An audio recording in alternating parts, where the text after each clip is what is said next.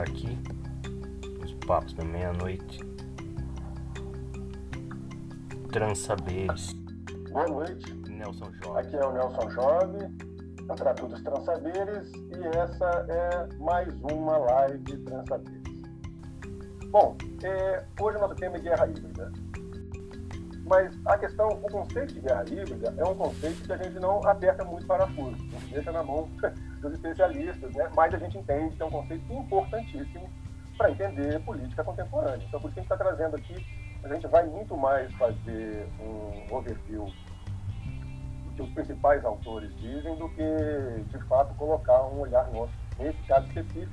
A gente vai usar esse conceito para desenvolver a questão da anarquia sagrada nos transaberes tá? Mas no caso de hoje aqui, a gente fazer essa overview das guerras primeira coisa que a gente tem que falar é anunciar, então, quem são os autores aí de referência para a gente. A grande obra sobre guerra híbrida é esse livro aqui, do Andrew Korbik, é um, um americano, norte-americano radicado na Rússia, ele é jornalista Sputnik News, foi lançado no Brasil, né, pela compreensão popular, Guerras Híbridas das Revoluções Coloridas aos Golpes. Ele pegou a teoria de um de militares norte-americanos, né, que começaram a pensar a guerra em relação à China e Rússia, etc., e aplicou para um esquema mais geral, sobretudo pensando a interferência nos Estados Unidos, né, na Síria, por exemplo, ele analisa com muito cuidado esses autores norte-americanos militares que lançam o conceito é, e aplica em casos que ele, que ele viu de perto. Agora, em termos de guerra híbrida no Brasil, a grande obra é um livro recém-lançado, que já até mostrei aqui para vocês, que é o livro do antropólogo, é, que fazia etnografia é, com militares, né, que é o Pinheiro Reiner. O livro é O Brasil no Espectro de uma Guerra Híbrida, da editora Alameda. Esse livro aqui, gente, para você pensar a política no Brasil hoje, com consistência, com relevância, sem é, viés cognitivo, sem wishful thinking, pensar com clareza, com questões importantes, tem que negociar de alguma forma com isso. Né? Ele a gente já chamou para falar nos eventos da Conta do Contexto, lá no CBPF.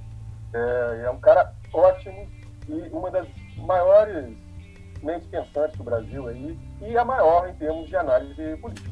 Isso, para mim, é incontestável. Hoje em dia, Pinheiro, um cara que. E, e o Pinheiro você encontra as análises dele é, no Facebook dele, né? e também no Duplo Expresso, que é um site com vídeos diários, né? ele faz análises semanais lá, sempre conversando com o editor-chefe, o Vamos Mais. é advogado, né? mas é, na falta de jornalista, é, como ele mesmo diz, tem preso, a gente fica com um advogado que é editor-chefe de um site de, de mídia alternativa e que pensa política com muita liberdade, com muita proficiência e com, e com clareza e temas absolutamente necessários. Tá? É, o, o, o, outro cara que pensa lindamente a questão da guerra no Brasil é um cara que a gente já fez uma live com ele, já entrevistamos ele, que é o Wilson Ferreira, do blog Cine Gnose. O, Wilson começou o Cine Gnose analisando aspectos gnósticos do cinema, da propaganda, etc. Mas ele, em 2013, ele foi uma das pouquíssimas vozes a ver manifestações de junho, fala assim, gente, tem algo muito errado aí, cuidado com isso, preste atenção nisso e fez vários posts, uma, uma voz bem solitária. É, e desde então ele vem pensando a questão das guerras híbridas no Brasil, sobretudo com viés mais semiótico, que é a área dele. Né? Inclusive ele desenvolveu esse conceito de bomba semiótica, a estratégia para confundir e é, deixar a guerra híbrida é, rolar. Né? Agora, em termos de geopolítica e, política mundial, um grande pensador disso é um jornalista brasileiro morador da Tailândia, que é o Pepe Escobar. O Pepe Escobar tem análises, que são de uma importância. Né? Ele constantemente é acusado de fazer teoria da conspiração, ele é o primeiro a falar que teoria da conspiração é um termo inventado pela CIA, né? justamente para desacreditar teorias que denunciam a própria CIA, FBI, etc. É, bom, mas talvez, a gente deva chamar aqui, eu prefiro chamar talvez de hipóteses da conspiração, é, mas a gente vai ver que tudo isso tem muita consistência e, e, e é bem trabalhado. O Pedro Escobar é um cara que a gente conhece aqui no Brasil, da revista Vista, maravilhosa da minha adolescência, que trabalhava a questão do, do rock nacional, do rock internacional, maravilhosa pré-internet, né? E ele foi um dos primeiros caras a atentar para a importância do pensamento de Deleuze e Guattari no Brasil. Aqui nesse livrinho, o Visopolíticas, Cartografia do Desejo, da Monique Guattari, é, já tem ele entrevistando Guattari. O Escobar já estava ligado nisso. É, criação de corpo sem órgão, essa coisa toda, né?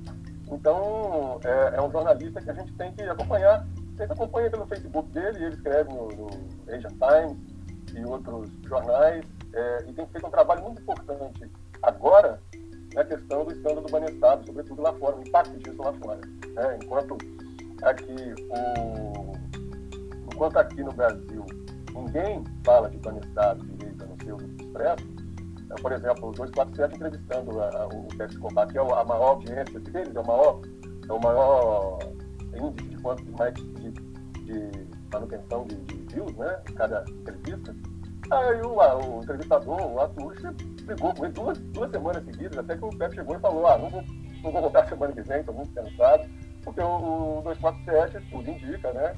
É praticamente um diário oficial da esquerda, do, do, do PT, etc. Então, não querem colocar a responsabilidade que cabe aos políticos brasileiros em relação a esse tema. Tá, mas antes de chegar nisso aí, vamos falar então o que é guerra híbrida. Primeiro que a, a, a, ideia é muito antiga, isso está lá no Sun Tzu, o Sun Tzu, o cara que escreveu é, a arte da guerra, né, é de, do século VI antes da era. Né?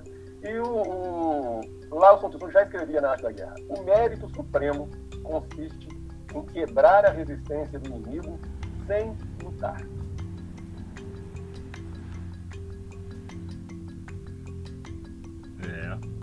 Continua. Os papos da meia-noite.